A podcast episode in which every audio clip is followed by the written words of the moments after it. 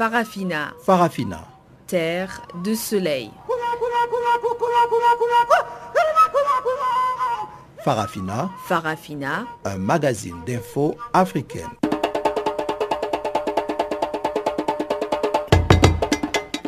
présentation Pamela Kumba. Bonjour à tous et bienvenue à cette nouvelle édition de Farafina. Nous émettons sur 15 235 kHz, bande des 19 mètres, depuis nos studios d'Auckland Park à Johannesburg. Tumelo Mokwena est notre technicien du jour et voici les titres à la une de ce magazine des actualités.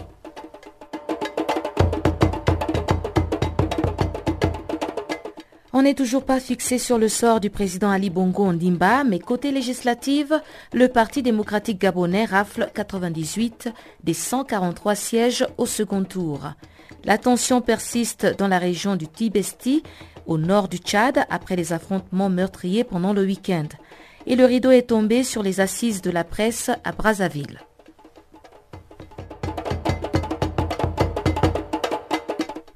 Voilà donc pour les grandes lignes du jour, mais comme d'habitude, le bulletin des informations démarre ce magazine des actualités. On se retrouve donc tout de suite après pour décortiquer les grands titres des d'autres actualités. Chanceline Louraquois nous présente ce bulletin.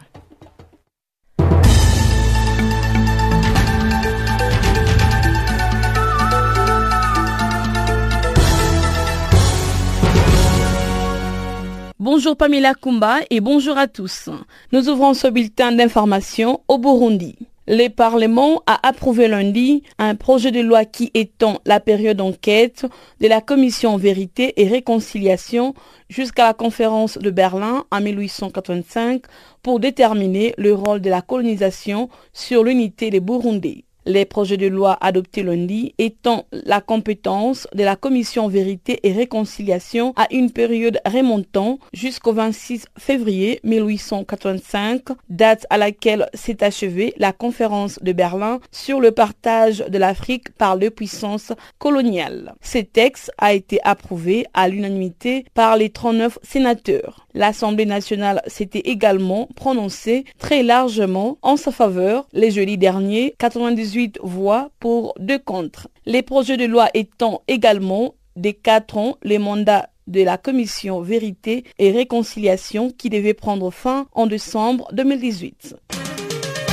Passons en Guinée, les rues de Conakry étaient en grande partie vides. Lundi en raison de l'appel à une journée ville morte lancé par l'opposition politique alors que les conflits qui paralysent l'enseignement depuis un mois ne trouvent pas d'issue. Les rues étaient désertes dans certains quartiers de la capitale guinéenne où la circulation était interdite tandis que le trafic était congestionné dans d'autres où l'ensemble des automobilistes était dévié. L'opposition avait appelé à la tenue d'une journée ville morte pour protester contre la violation selon elle par le pouvoir d'un accord conclu en août dernier sur l'installation des élus locaux après les scrutins contestés du 14 février. Elle a également organisé une marche et un meeting ce mardi à Conakry, une semaine après une manifestation au cours de laquelle une balle a été tirée sur les véhicules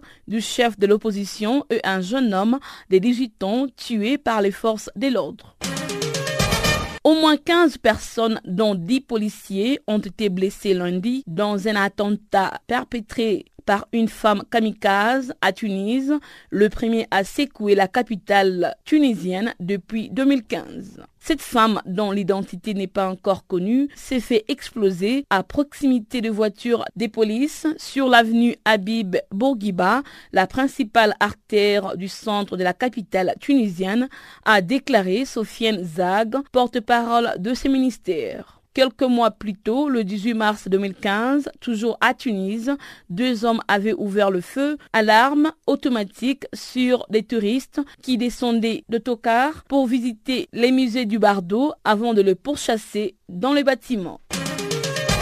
11 personnes, dont 8 Polonais, ont été enlevées par un groupe d'hommes ayant attaqué un bateau au large du Nigeria, a annoncé lundi le chef de la diplomatie polonaise. Nous avons la confirmation que parmi les 11 personnes enlevées se trouvent 8 Polonais, a déclaré à la presse le ministre des Affaires étrangères, Jacek Zaputovic. Selon le média polonais, parmi les personnes enlevées se trouvent également deux Philippins et un Ukrainien les Pomeranian Sky appartenant à un armateur allemand et battant pavillon libérien a été attaqué vers 4 heures du matin, heure locale à environ 40 000 au large du Nigeria, alors qu'il faisait route vers ces pays depuis l'Angola. Rappelons que la justice helvétique a annoncé dimanche la libération des 12 marins d'un navire suisse capturé les mois derniers par des pirates au large du Nigeria. Au moins cinq personnes, dont trois civils, ont été tuées lundi et dix autres enlevées à Al-Joufra, dans les centres de la Libye, lors d'une attaque attribuée au groupe État islamique.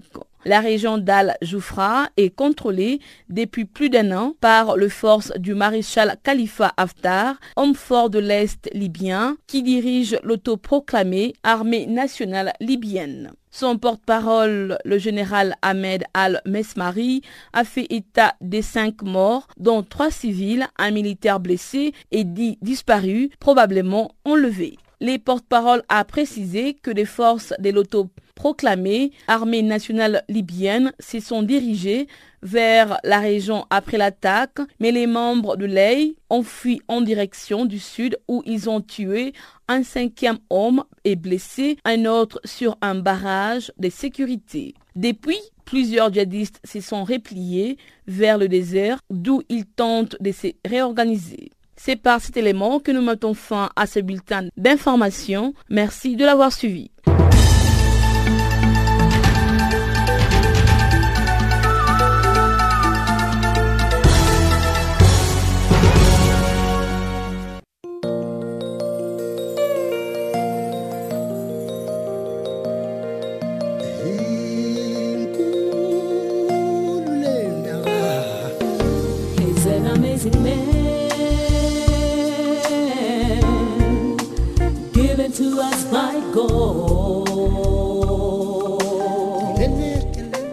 Channel Africa. Écrivez-nous sur notre page Facebook Channel Africa. Faites-nous des tweets French Farafina ou bien Channel Africa 1.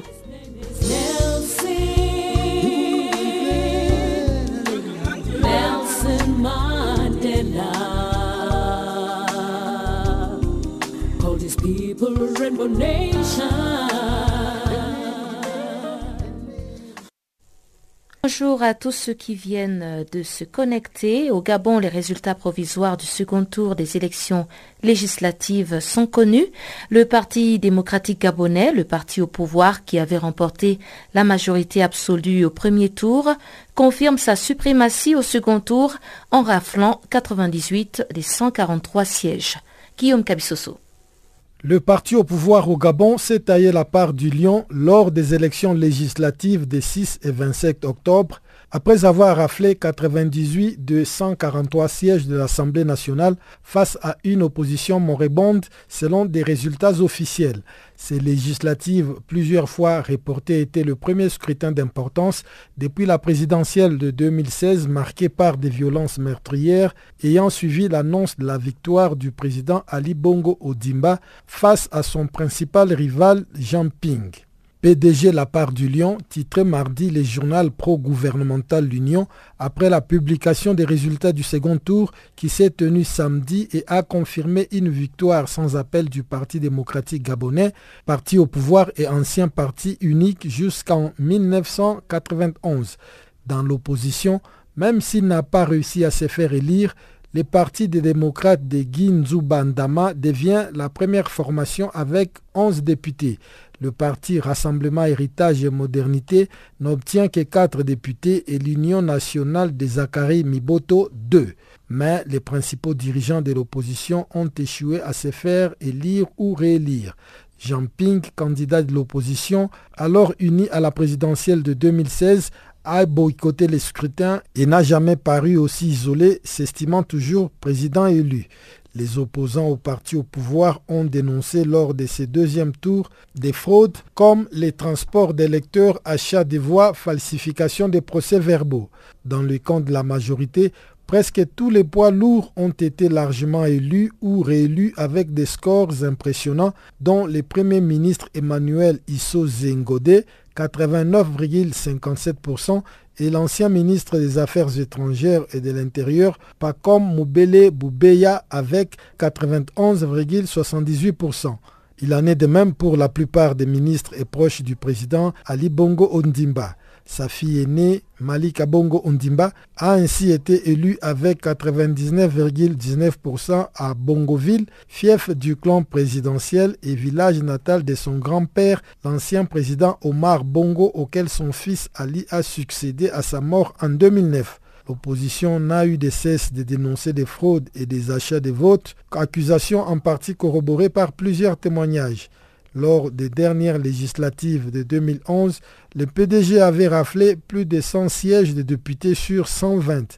Depuis 2018, un nouveau découpage électoral a été adopté portant à 143 le nombre de députés.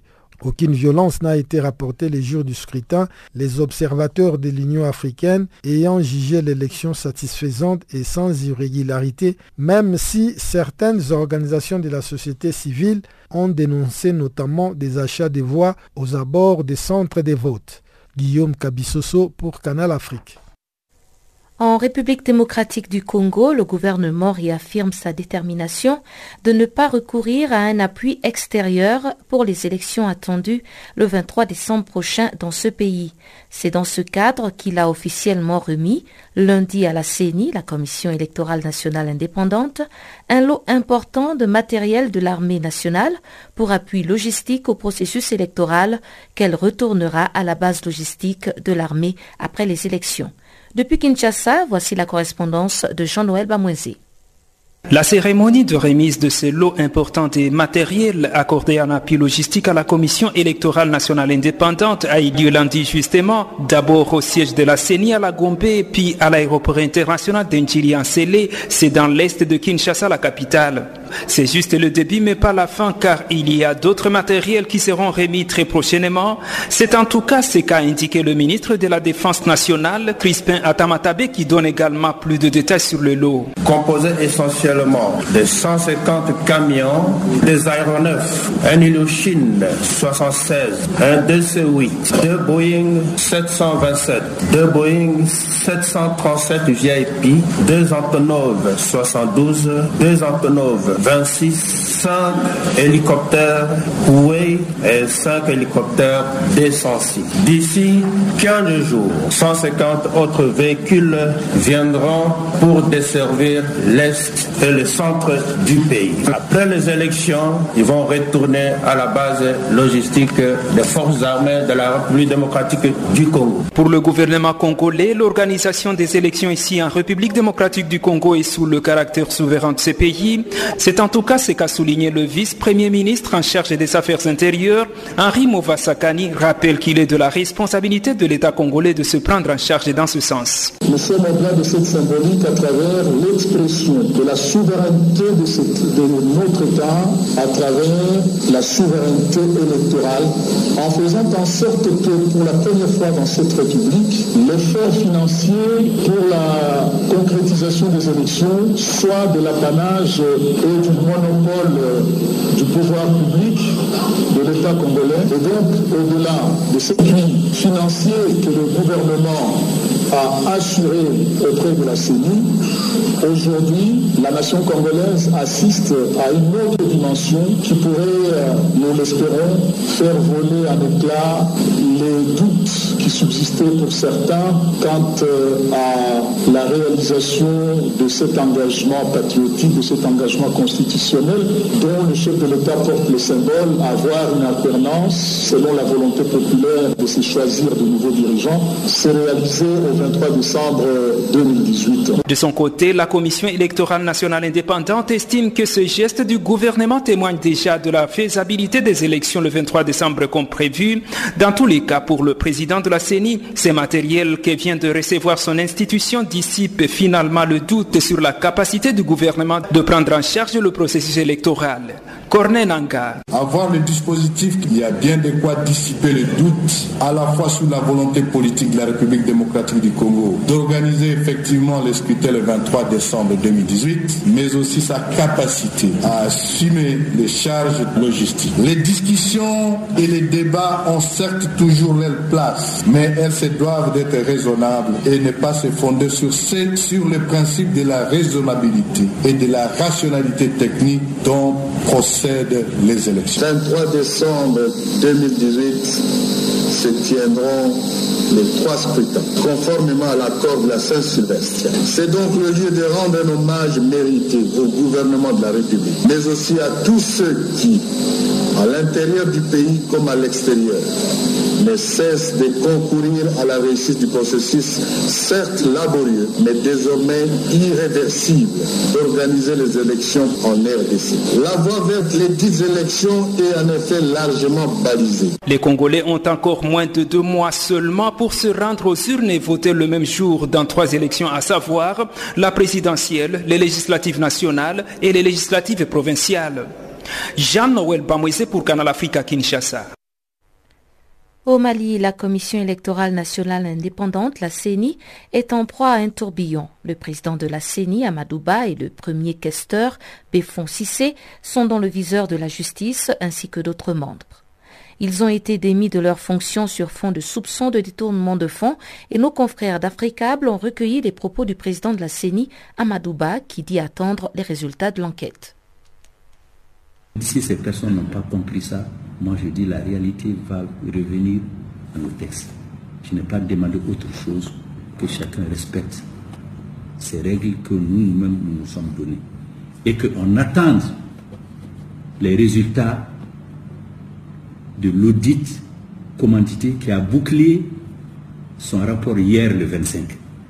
Et le lundi, j'ai eu une rencontre avec, avec la mission d'audit parce que l'opinion a besoin de connaître la vérité. Moi, franchement, pendant tout le temps, je suis resté ici à, garder, voilà la situation qu'on m'a donnée. Voilà la situation qu'on m'a donnée. Moi, je dis, Maître Mourouba Diallo, il a reçu 145 millions 036 000 francs. À ce jour, il n'a justifié que 3 millions 610 000 francs. Ça, c'est une situation faite, qui, qui m'a été faite par les auditeurs le lundi. Il faut que les gens sachent que c'est ça. On veut divertir tout le monde, on veut mettre la, chose. Maître Isaka Sanogo qui a été élu président, leur président, il est à Sikasso 1, la région de Sikasso. Il a perçu 210 millions 0,1 francs, 0,1 000. À ce jour, cumul justifié 0. Il reste à justifier 210 000 0,1 francs. Abba, Abba, Alfsen Abba de Tombouctou, il est coordinateur de Tombouctou. Il a reçu 102 millions 658 000 francs. À ce jour que je vous parle, il n'a pas justifié un franc. Alors, est-ce que vous pensez que c'est des gens comme ça qui vont amener tout le monde, qui veulent embarquer tout le monde? Le président ici, moi je n'ai pas mon nom ici. Je ne justifie rien parce que moi je ne suis pas porteur de fonds à l'intérieur. Moi, je suis le superviseur général, mais j'ai dit depuis le départ que celui qui détourne un fonds va être poursuivi parce que c'est des fonds publics. Moi, je ne dis pas que je, suis, je suis plein comme neige. Quand tu fais de la gestion, beaucoup de choses peuvent t'échapper. Mais j'attends, moi, le résultat de l'audit du ministère des Finances. Ils ont dit qu'ils vont déposer un rapport préliminaire, on va faire des observations.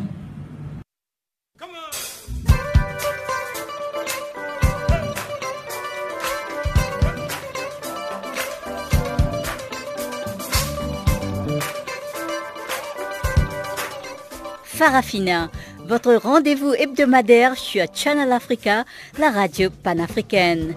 Farafina, votre programme des actualités en langue française sur Channel Africa.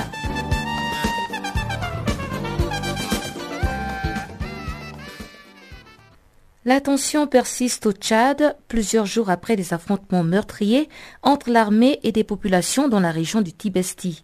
Selon le mouvement IINA, ce sont les frustrations des populations qui alimentent la rébellion dans cette région.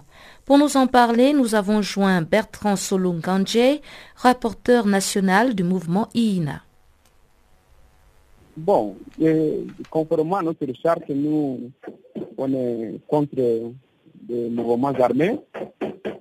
Et aujourd'hui, ce qui se passe là, nous déplorons d'ailleurs euh, la façon avec laquelle les, choses sont en train d'être faites. Et, ce qui se fait là, dans cette région-là, est un peu regrettable. Il se trouve que il se trouve que il y a des insurrections qui se font euh, contre le, régime en place. Et c'est que nous sommes en train de demander d'ailleurs au gouvernement il faut trouver des possibilités pour éviter euh, ce genre de choses-là. C'est une expression, c'est une expression de, la frustration, de la colère. La colère, c'est que nous comprenons. Mais la tension, pour dire qu'elle existe, bien elle a baissé. Euh, au point de vue de notre organisation, nous n'avons pas des éléments nécessaires pour euh, l'apprécier. Vous savez quel est le nœud du problème? C'est la frustration. Aujourd'hui, le peuple est frustré. La population est fâchée. Il y a des choses qui se font, exactement. Le, peuple n'arrive pas à vivre euh, de, son travail. Le peuple n'arrive pas à vivre de son travail et le peuple est en train de chercher comment vivre aujourd'hui. Le panier de la ménagère, aujourd'hui, c'est difficile. Le salaire, c'est difficile. Tout est difficile. Tout est difficile et nous comprenons, nous comprenons cette situation. Est-ce que la guerre va résoudre ça. Comment vous faites pour motiver ou encore pour encourager vos membres qui résident dans cette région euh, conflictuelle? C'est compliqué parce que euh, là, il y a, trois confusions d'ailleurs. La première confusion, c'est une région orifère. C'est une région orifère. il semble que des gens ils sont en train d'opérer, d'exploiter illégalement l'or.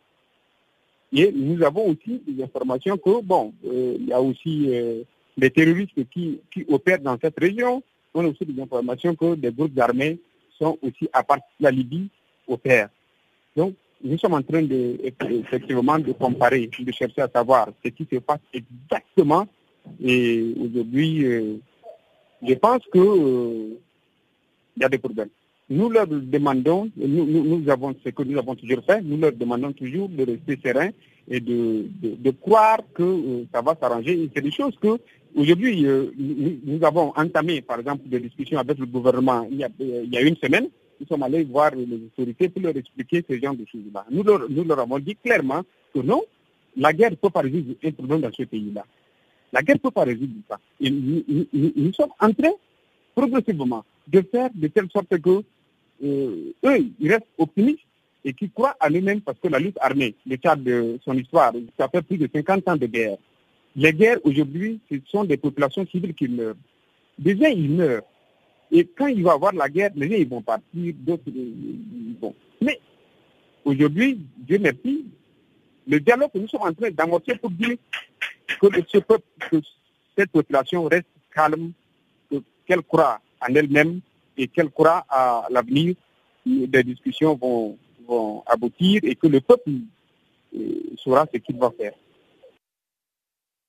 Ganche, rapporteur national du mouvement IINA, et il intervenait sur la situation au nord du Tchad. En Mauritanie, le président de la République, Mohamed Ould Abdelaziz, a désigné lundi un nouveau Premier ministre en la personne de Mohamed Salem Ould Béchir. Ce dernier remplace Yahya Ould Ademine, qui a présenté plus tôt dans la journée la démission de son gouvernement six semaines après des législatives remportées par le parti au pouvoir. Chanceline Louraquois nous en parle dans ce compte-rendu le gouvernement de Yahya Ould Ademine a présenté lundi sa démission au chef de l'État mauritanien Mohamed Ould Abdelaziz. Cette démission a été immédiatement acceptée et un nouveau Premier ministre en la personne de Mohamed Salem Ould Béchir a été chargé de former un nouveau gouvernement. Le nouveau Premier ministre mauritanien a fait l'essentiel de son parcours professionnel au sein du secteur énergétique, ingénieur en robotique et diplômé en économie politique de l'énergie. Il a fait ses premières années à partir de 1986 au sein de la Société nationale d'eau et d'électricité, Sonelec, en sigle, dont il deviendra directeur général de 2009 à 2013 après sa transformation en Somalec, société mauritanienne de l'électricité. Entre 2007 et 2009, il a été secrétaire général de deux ministères avant de devenir ministre de l'hydraulique et de l'assainissement entre 2013 et janvier 2015. Depuis janvier, il occupait les postes d'administrateur directeur général de la plus grosse entreprise d'État, la Société nationale industrielle et minière, NIM, chargée de l'exploitation et de la commercialisation des mines de fer. L'ancien Premier ministre continuera d'assister au Conseil des ministres en tant que ministre d'État chargé des missions auprès de la présidence de la République, poste pour lesquels il a été nommé lundi par décret présidentiel. Ould Ademin, qui a dirigé le gouvernement pendant quatre ans, s'est dit honoré par la confiance placée en lui par le président Ould Abdel Aziz, qui lui a permis de participer à la mise en application de son programme électoral. Ces changements à la tête du gouvernement interviennent après la large victoire lors des élections du 1er et 15 septembre dernier du parti au pouvoir, l'Union pour la République euh, face à une opposition dominée par le parti islamiste Tewassul. Les présidents de la République mauritanien Ould Abdel Aziz qui achèvera son second mandat en 2019, répète régulièrement qu'il ne tentera pas de modifier la Constitution pour se représenter sans apaiser les soupçons de l'opposition alimentés par les déclarations publiques de ses ministres ou de ses partisans en faveur d'un troisième mandat. Le rideau est tombé sur les assises de la presse congolaise mardi et cette rencontre qui se tenait à Brazzaville, la capitale, était placée sous le thème La presse congolaise, 25 ans après les états généraux, bilan, enjeux et perspectives à l'ère du numérique. Plusieurs textes, euh, propositions et suggestions ont été donnés afin de lancer la presse congolaise dans cette nouvelle ère, selon Joseph Bitala Bitemo. Il est le conseiller technique au cabinet du président Denis Sassou et on l'écoute. Vous savez que nous avons un métier qui est très dynamique. Il y a l'arrivée du numérique qui a fait que nous puissions redonner un son nouveau à la presse congolaise. Bon, il y a aussi le fait que nous sommes euh, en 92 lorsqu'il y a la conférence nationale qui a impulsé un élan démocratique dans notre pays et qui avait provoqué ou qui avait occasionné la profusion de plusieurs titres euh, parce qu'il y avait une euphorie dans la liberté de la presse au Congo. On avait près de 60 titres, mais depuis lors euh, qui ont flétri à cause de la précarité. Et aujourd'hui, on n'a plus qu'un seul quotidien qui paraît régulièrement au Congo, à cause aussi du statut de la presse qui n'était pas très bon. Voilà pourquoi les, professionnels de la communication se sont retrouvés pour passer en revue tous les mots qui minent le fonctionnement de la presse au Congo et pour lui donner un élan nouveau. Alors, euh, qu'est-ce qu'on peut retenir? Quelles étaient les grandes lignes? C'est vrai que vous avez euh, mentionné euh, le numérique, je suppose que c'était parmi les grandes lignes, mais quels sont les autres points qui ont été évoqués? Très bien. Alors, vous savez, il y a beaucoup de recommandations que nous avons faites, parce que nous avons fait constater qu'il y avait une crise en quelque sorte au sein de la presse congolaise vis-à-vis des pouvoirs publics, notamment les médias d'État, il y avait beaucoup de problèmes qui se posaient. Donc, les recommandations que nous avons faites, c'est plus d'une cinquantaine de recommandations au gouvernement du Congo, il y a par exemple la viabilité économique des médias, tant publics que privés, la redevance audiovisuelle qui devrait désormais revenir aux médias, parce que c'est une redevance qui était versée dans la masse commune. Il y a le nouveau statut des professionnels de médias qui vise à reconsidérer leur traitement salarial afin de garantir l'indépendance des journalistes.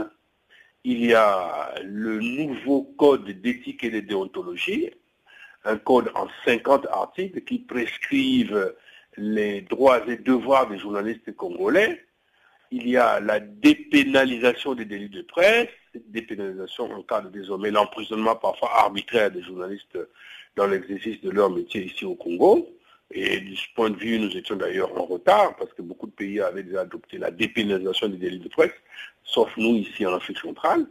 Et aussi, nous avons fait des propositions, des avant-projets de loi. Par exemple, un avant-projet de loi sur les fake news, ce qui est très à la mode en ce moment, surtout avec l'arrivée du numérique. Il y a beaucoup de fausses nouvelles qui se distillent ici et là. Le Congo, la presse congolaise euh, euh, planchait un peu trop sur le sensationnel, sans vérification de l'information. Donc tout ça là, c'était un ordre nouveau que nous avons voulu donner à la presse pour essayer de lui donner un souffle qui puisse répondre aussi et la faire arrimer aux standards internationaux. Nous ne voulons plus d'une presse euh, servile ou une presse euh, griot, n'est-ce pas? Qui doit être simplement une auxiliaire des pouvoirs publics, mais nous voulons une presse réellement indépendante, une presse battante qui puisse satisfaire aussi les attentes des consommateurs, des auditeurs, des lecteurs et des téléspectateurs. Alors vous évoquez une batterie de mesures et euh, euh, de, recommandations qui ont été adoptées. Est-ce que la presse congolaise aura les moyens d'implémenter euh, toutes ces recommandations? Ben oui, a priori, parce que nous avons essayé de garantir le service après-vente. Figurez-vous que nous avons un nouveau code d'éthique et de déontologie. Nous avons réclamé un nouveau statut pour euh, la presse congolaise. Eh bien, pour essayer de ne pas dire Noël passé à Dieu les saints, nous avons mis en place un comité de suivi de 11 membres. Il y a toutes les composantes. Il y a l'Observatoire congolais des médias dedans il y a les associations des consommateurs dedans, il y a euh, bien sûr euh, les journalistes, les associations des différents ordres qui sont dans ce comité de suivi.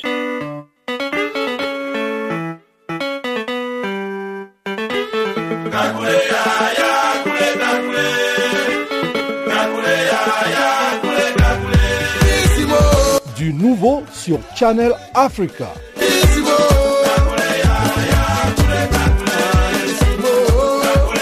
Farafina, votre programme en français, change d'horaire sur nos différentes plateformes. À partir du 1er novembre 2017, retrouvez-nous de 16h à 17h en temps universel sur DSTV, canal 802 et sur Internet live streaming à l'adresse www.channelafrica.co.za.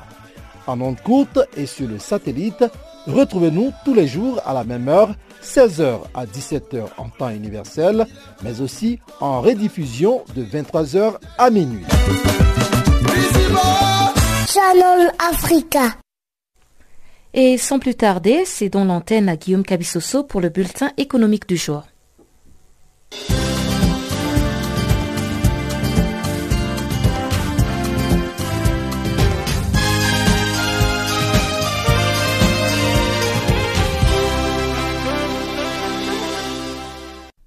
Bonjour à tous. Quatre compagnies africaines figurent dans les classements des 500 meilleurs employeurs du monde publiés par le magazine américain Forbes. L'opérateur kenyan Safaricom décroche la première place africaine, 67e mondiale dans ces classements hautement sélectifs. Fondée en 1993, cette entreprise est basée à Nairobi et fournit des services et solutions de télécommunications mobiles. D'après Forbes, elle est connue pour M-Pesa, une plateforme révolutionnaire de paiement mobile. Lancée en 2007, celle-ci dessert aujourd'hui plus de 30 millions de clients dans 10 pays selon Forbes. À la 224e position, l'on retrouve le groupe sud-africain du multimédia Naspers. Fondé en 1915, le groupe est aujourd'hui un géant international du secteur du multimédia par sa présence dans plus de 120 pays. Deux autres sociétés sud-africaines complètent ces classements des quatre meilleurs employeurs. Il s'agit de First Round Bank 432e et Sanlam 457e. La première est un groupe bancaire situé à Johannesburg alors que la seconde est un assureur et groupe de services financiers basé à Cape Town. En Zambie, la compagnie minière Gamefield a annoncé lundi la découverte d'une émeraude de 5655 carats à la mine zambienne Kagem qu'elle détient à 75%. La pierre récupérée plus tôt ce mois sera vendue aux enchères à Singapour en novembre prochain.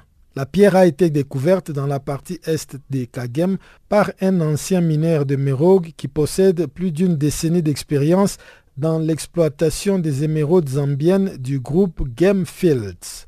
Cette zone de la mine s'est avérée particulièrement fertile au cours des derniers mois, l'équipe des Kagem y ayant récupéré plusieurs cristaux importants, mais aucune de la taille, de la couleur et de la clarté de l'émeraude lion.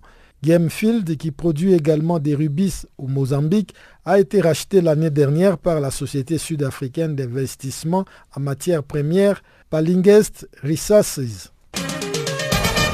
Le Kenya souhaite émettre des zéros obligations et contracter des prêts syndiqués pour mobiliser près de 2,8 milliards de dollars de financement. Selon le secrétaire principal au Trésor, la majeure partie du financement devrait être collectée sur les marchés de la dette. Ainsi, près de 2,4 milliards de dollars d'obligations devraient être émis par le gouvernement tandis que les restes devraient être mobilisés sous forme de prêts syndiqués. La nouvelle émission de dette, une fois réalisée, va représenter la troisième du Kenya après celle de 2014 et de février dernier. Cette émission s'inscrit dans la stratégie de mobilisation des financements sur les marchés de la dette pour la mise en œuvre du Big Four Agenda du président Kenyatta, ce qui avait soulevé des inquiétudes quant à la viabilité de la dette publique.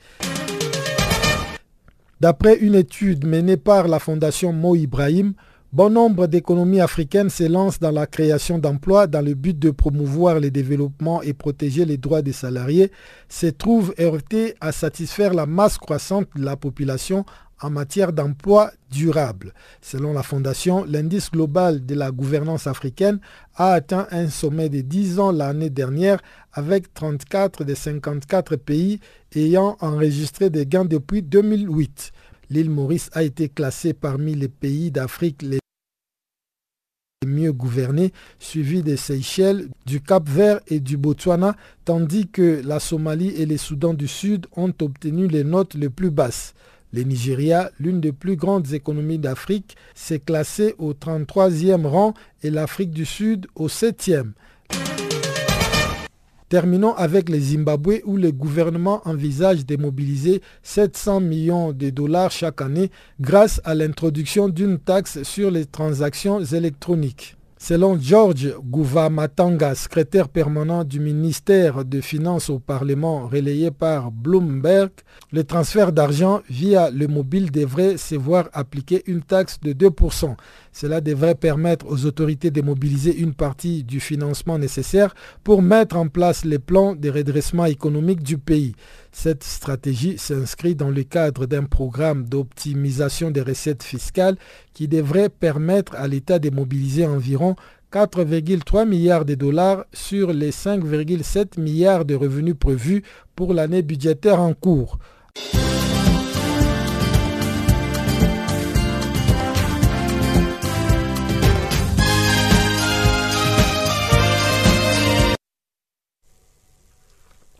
Rendons-nous maintenant au Rwanda où se tient la rencontre des commissions du Parlement panafricain.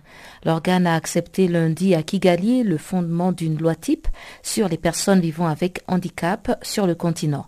Ce projet de loi type fait naître beaucoup d'espoir et les détails dans ce compte rendu de Chanceline Louraquois. Les processus d'adoption de la loi type sur les personnes vivant avec handicap en Afrique est enclenché. Les parlementaires panafricains viennent d'accepter à l'unanimité les fondements de ces projets de loi type. Pour le président du pape, Roger Kodo Dang, les députés panafricains devront continuer l'étude de ces projets de loi financés par l'Alliance africaine de personnes vivant avec handicap. Nous sommes très réjouis par ces projets de loi type sur les personnes vivant avec handicap en Afrique, a déclaré le chef exécutif d'ADA, Kudakwache Doubé. Pour le moment, les personnes vivant avec handicap en Afrique se trouvent dans une situation très délicate. Ils n'ont pas accès à l'emploi, a-t-il révélé. Il a encore ajouté qu'ils veulent planifier l'avenir en équipant les personnes vivant avec handicap des instruments légaux. Ces projets de loi type sur les personnes vivant avec handicap avaient été présentés par la vice-présidente de la commission permanente de l'égalité des genres, de la famille, de la jeunesse et des personnes vivant avec handicap, honorable Marie médiatrice Isabilisa. Dans sa présentation pendant la plénière, elle a montré que ces projets de loi se composent de 47 articles répartis en 6, les préambules articles 1 et 6, les droits des personnes vivant avec handicap, les obligations et droits des États, la question du genre, l'article 38 à 40, coordination et suivi d'exécution de cette loi, les droits des personnes vivant avec handicap restent la partie la plus importante de ces projets de loi de par le volume et la qualité du contenu. Il constitue un instrument de protection et de promotion des droits des personnes vivant avec handicap, a souligné honorable Marie médiatrice Isabilisa. Il donne l'égalité des chances à tout le monde, avait-elle montré le bien fondé de ces projets de loi. Le Rwanda, qui abrite les présentes assises du Parlement panafricain, a déjà ratifié tous les protocoles internationaux relatifs aux personnes vivant avec handicap. Sa constitution garantit l'égalité de tous les citoyens devant la loi un conseil national de personnes vivant avec handicap a été créé par la suite et veille au respect de leurs droits. Et la presse nigérienne est en deuil. Mariama Keita, la première femme journaliste du Niger, est décédée lundi à l'âge de 72 ans des suites d'une maladie selon ses proches et des médias locaux. Mariama Keita a aussi milité pour la cause des femmes nigériennes. La journaliste Kader Zara Maïna qui a partagé un pan du parcours de la doyenne, revient sur quelques points de la vie professionnelle de celle qui est considérée comme une figure du journalisme au Niger. Incité à venir à la profession parce que j'étais au collège quand je l'entendais présenter le journal et le professeur, euh, auditeurs euh, en français. Donc, euh, c'est une femme euh, qui nous a et dans la vie professionnelle, moi, je ne l'ai pas trouvé à la voie du Sahel, mais nous nous sommes euh, rencontrés dans la vie associative. Elle a été la première présidente euh, du collectif euh, Congafen, coordination des ONG et associations féminines du Niger. C'est elle-même qui l'a créée et j'ai été sa secrétaire générale. C'est une dame avec laquelle j'ai beaucoup travaillé. C'est une dame avec laquelle j'ai gardé les relations. Et nous nous sommes retrouvés également au CSC, J'étais représentante euh, des organisations socio-professionnelles des médias. Elle, était la présidente. Et vraiment, c'est une grande militante pour la pauvre de la femme. Nous avons vraiment cheminé ensemble. Et c'est une très grosse perte pour le Niger, pour la presse nigérienne, pour le mouvement associatif féminin aussi. Alors, dans la vie associative, quel souvenir ou bien est-ce que vous avez un exemple de son œuvre, d'une chose qu'elle a accomplie qui a marqué euh, la vie associative euh, nigérienne? De notre association, la PAC Niger, l'association des professionnels africains de la communication section du Niger, elle est la présidente d'honneur. Elle nous a beaucoup conseillé, elle nous a soutenus. Et le fait même qu'elle ait l'idée de faire euh, cette question des organisations féminines nigériennes et enfin un exemple palpant de son engagement pour euh, le progrès des droits des femmes. Parce qu'avant la Fondation, toutes les associations étaient dispersées et elle a créé la Fondation avec au moins une vingtaine de structures pour finaliser des actions et pour que les, préoccupations des femmes soient mieux entendues. Parce que c'est un cas de. Et au niveau des médias, c'est vrai, bon, on dit qu'elle a été la première femme journaliste euh, du Niger. Quel héritage elle laisse euh, à la, aux femmes nigériennes qui sont dans les médias? Au niveau des médias, je, vous disais que étant la première femme journaliste nigérienne, euh, elle nous a fait venir à la profession et elle nous a également accompagnés parce que même après le CSC, après son travail euh, à l'ORPN, à la Voix du Sahel particulièrement, elle a toujours animé des conférences par rapport au rôle de, la presse dans le, progrès des femmes. Elle a toujours été active, en tout cas, dans plusieurs réseaux, tels que la lutte contre la corruption. En tout cas, c'est une femme très dynamique et très disponible. En tout cas, qui a toujours mis son expérience au profit des autres, au profit de la jeunesse également, pour que le travail puisse avoir de la relève. Vous avez partagé un bout de chemin avec euh, cette première femme journaliste du Niger, Mariama Keita, qui est décédée. Quel message pourriez-vous transmettre aux jeunes journalistes, aux jeunes femmes journalistes, en souvenir de Mariama Keita De par euh, la proximité que j'ai eue avec elle, au CSC, dans la vie associative également, je pense que les jeunes penseurs doivent euh, aussi mettre la plume, mettre le micro, mettre la caméra au service du progrès des femmes. C'était vraiment un de ses objectifs et elle l'a fait jusqu'au bout avant que la, la, mort ne l'arrache à notre affection. Vous écoutiez Kader Zara Maïmana, qui est une journaliste, et elle parlait de l'icône de, journalisme au Niger, Maria Keita, qui est décédée. Dossier droits de l'homme aux Nations Unies, Michel Forst, rapporteur spécial sur la situation des défenseurs des droits de l'homme, estime que la situation des défenseurs s'est dégradée partout dans le monde. Il en parlait lors de la troisième commission de l'Assemblée générale des Nations Unies chargée des questions sociales, humanitaires et culturelles à New York. Suivez ces propos recueillis par Jérôme Longuet d'ONU Info. Euh, les défenseurs des droits de l'homme aujourd'hui sont euh, menacés par des attitudes euh, souvent venant des États. Et bien sûr, vous condamnez cette situation et vous dites que souvent il y a, des morts qui sont évitables. Il y a une véritable responsabilité des gouvernements. Alors, est-ce qu'aujourd'hui, ça veut dire qu'il y a une dégradation de la situation de ces défenseurs des droits de l'homme? C'est toujours difficile de comparer des situations euh, globalement dans le monde euh, parce que aucun pays n'est comparable à l'autre et il vaut mieux comparer des situations par pays. Hein.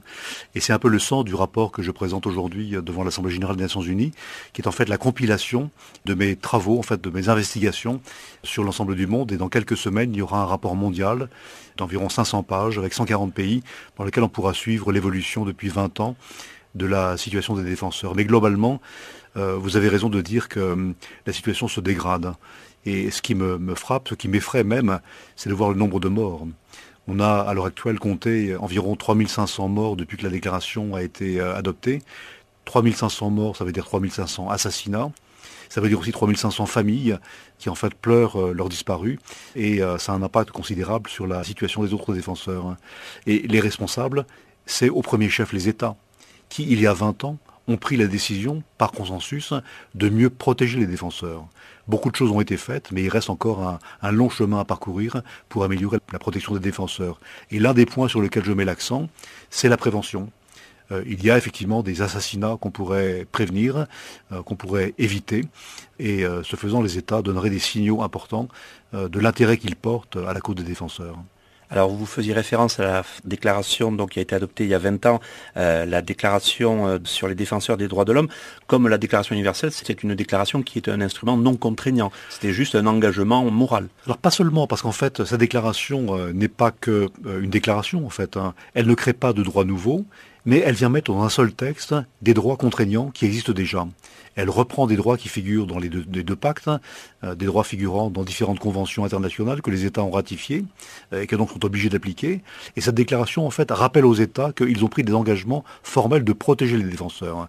Donc la déclaration n'est pas en elle-même contraignante, mais les droits qu'elle contient rappellent des droits qui, eux, sont contraignants et que les États ont décidé ou ont accepté de mettre en œuvre. Et malheureusement, dans beaucoup de pays, on constate que malgré l'engagement pris par les États, eh bien, les défenseurs font face à des campagnes importantes d'attaques euh, de diffamation, mais aussi assassinat, torture et enlèvement.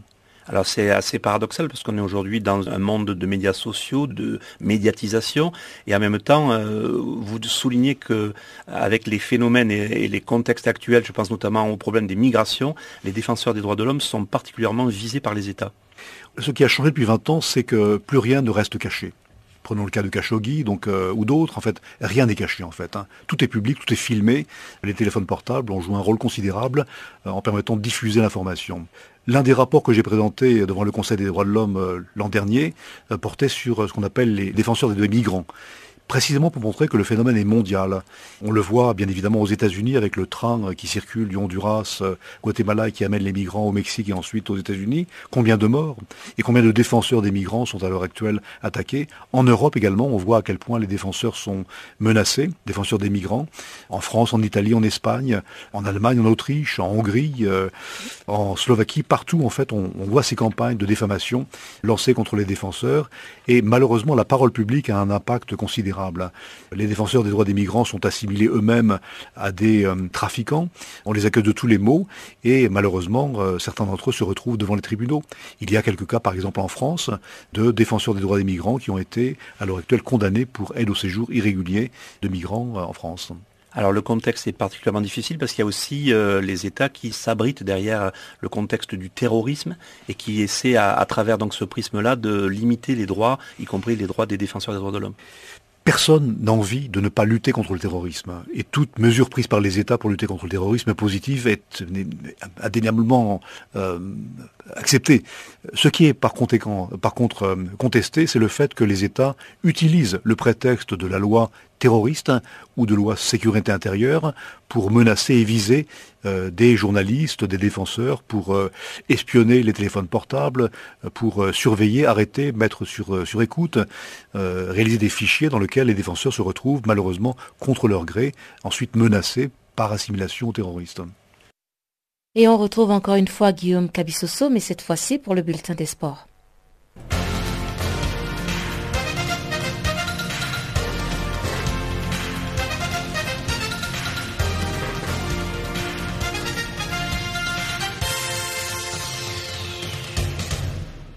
Rebonjour à tous. Ouvrons cette page des sports par le Nigeria où le sélectionneur Garnot Rohr a dévoilé lundi une liste de 23 joueurs retenus pour le choc de la cinquième journée des éliminatoires de la Cannes 2019 contre l'Afrique du Sud le 17 novembre prochain et le match amical contre l'Ouganda le 20 novembre. En tête des groupes E, le Nigeria a l'occasion de valider son billet pour la phase finale s'il ramène au moins un point de son déplacement en Afrique du Sud. On note le retour de l'attaquant Victor Osimhen en forme en Belgique avec Charles Roy et qui n'avait plus été appelé depuis juin 2017. Toujours pas de retour en revanche pour le capitaine John Mike Obi qui continue de se concentrer sur son club chinois du Tianjin Teda. Petite surprise aussi avec le défenseur Chidozie Awaziem du FC Porto et l'attaquant Henri Oyenkuru de Galatasaray qui doivent se contenter d'une place de réserviste. Humilié dimanche à Barcelone 5 buts à 1, le Real Madrid a tranché dans les vifs lundi en annonçant le renvoi de son entraîneur Gilles Lopetegui et la nomination provisoire de l'Argentin Santiago Solari technicien de la réserve pour assurer l'intérim avant l'arrivée d'un successeur. Après seulement 139 jours en poste, Lopetegui est évincé au terme d'une profonde crise des résultats durant laquelle son équipe est restée plus de 8 heures d'affilée sans marquer, enchaînant 5 défaites sur ses 7 derniers matchs. Lundi, la presse espagnole avait pourtant donné l'Italien Antonio Conte comme grand favori à la succession de l'entraîneur basque. Avec ses renvois, Lopetegui devient l'un des entraîneurs le plus éphémères de l'histoire récente du Real Madrid avec seulement 14 matchs dirigés, 6 victoires, 2 nuls et 6 défaites.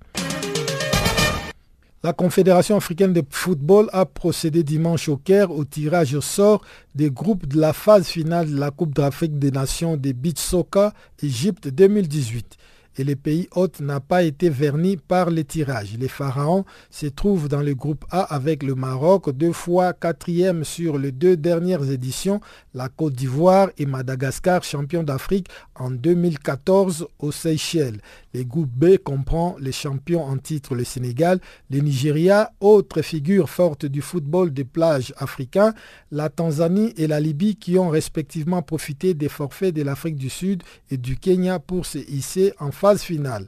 La Cannes Beach Soccer 2018 a lieu du 8 au 14 décembre à Sharm el-Sheikh. Les finalistes vont représenter l'Afrique à la Coupe du Monde de la discipline en novembre 2019 au Paraguay.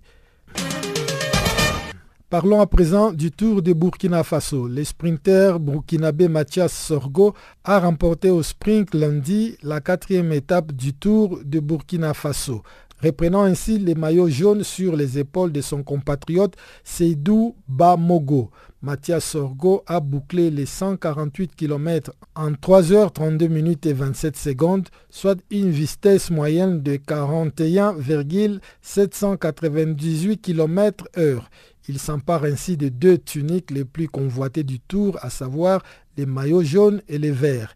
Il crée un écart de 22 secondes avec le néerlandais ce genre de la Global Cycling Team. Les Kenyans Philippe Lagat et Caroline Kimosop sont respectivement en tête des podiums messieurs-dames au terme de la deuxième édition du marathon international de Douala qui s'est couru dimanche. Près de 5000 athlètes ont pris le départ du deuxième marathon international de Douala ce 28 octobre. Parmi eux, près de 200 venus de pays étrangers. Philippe Lagat a fait le parcours en 2 h 20 minutes 22 secondes chez les hommes et son homologue Caroline Kimosop a coiffé chez les dames. Les Kenyans vient ainsi s'imposer comme à la première édition qui avait été remportée par Shadrach Kipkogei chez les hommes et To Merci chez les dames.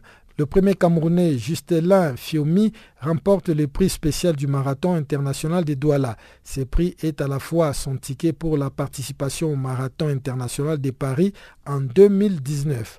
La Camerounaise Florence Missima complète les podiums des dames et les semi-marathons remportés par Youssao Abo du Cameroun.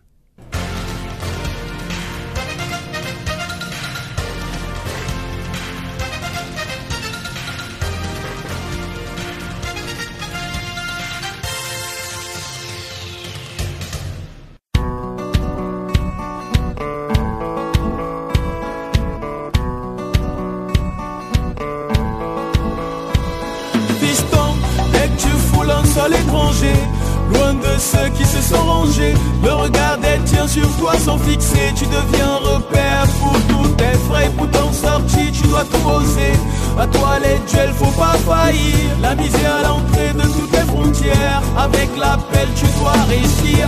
C'est le destin, tu ne peux le fuir. Même dans un cercle tu dois produire. Ne rends donc pas les de la main. Si dans tes bouches t'as pas du pain Deviens quelqu'un et tu les feras rire. Mais si t'es en vaurien on va pas te dire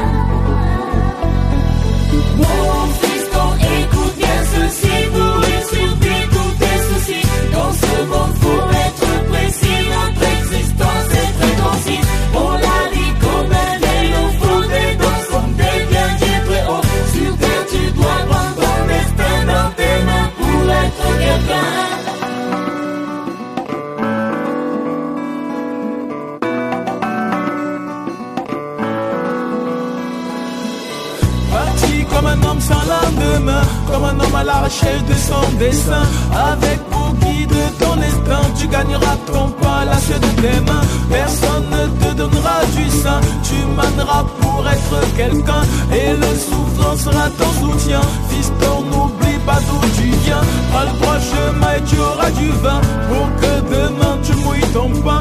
Prends la vie comme Charlie Chaplin.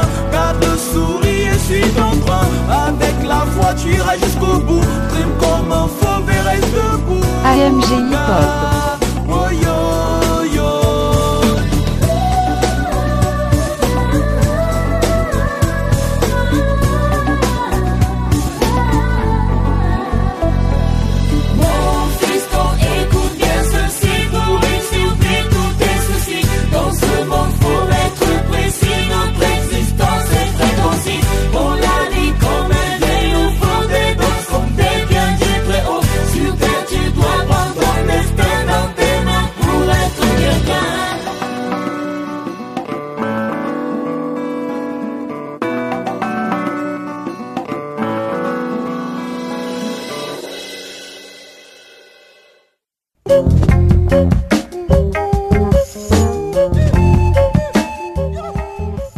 À la fin de ce magazine des actualités en français. Encore une fois, merci de nous avoir suivis.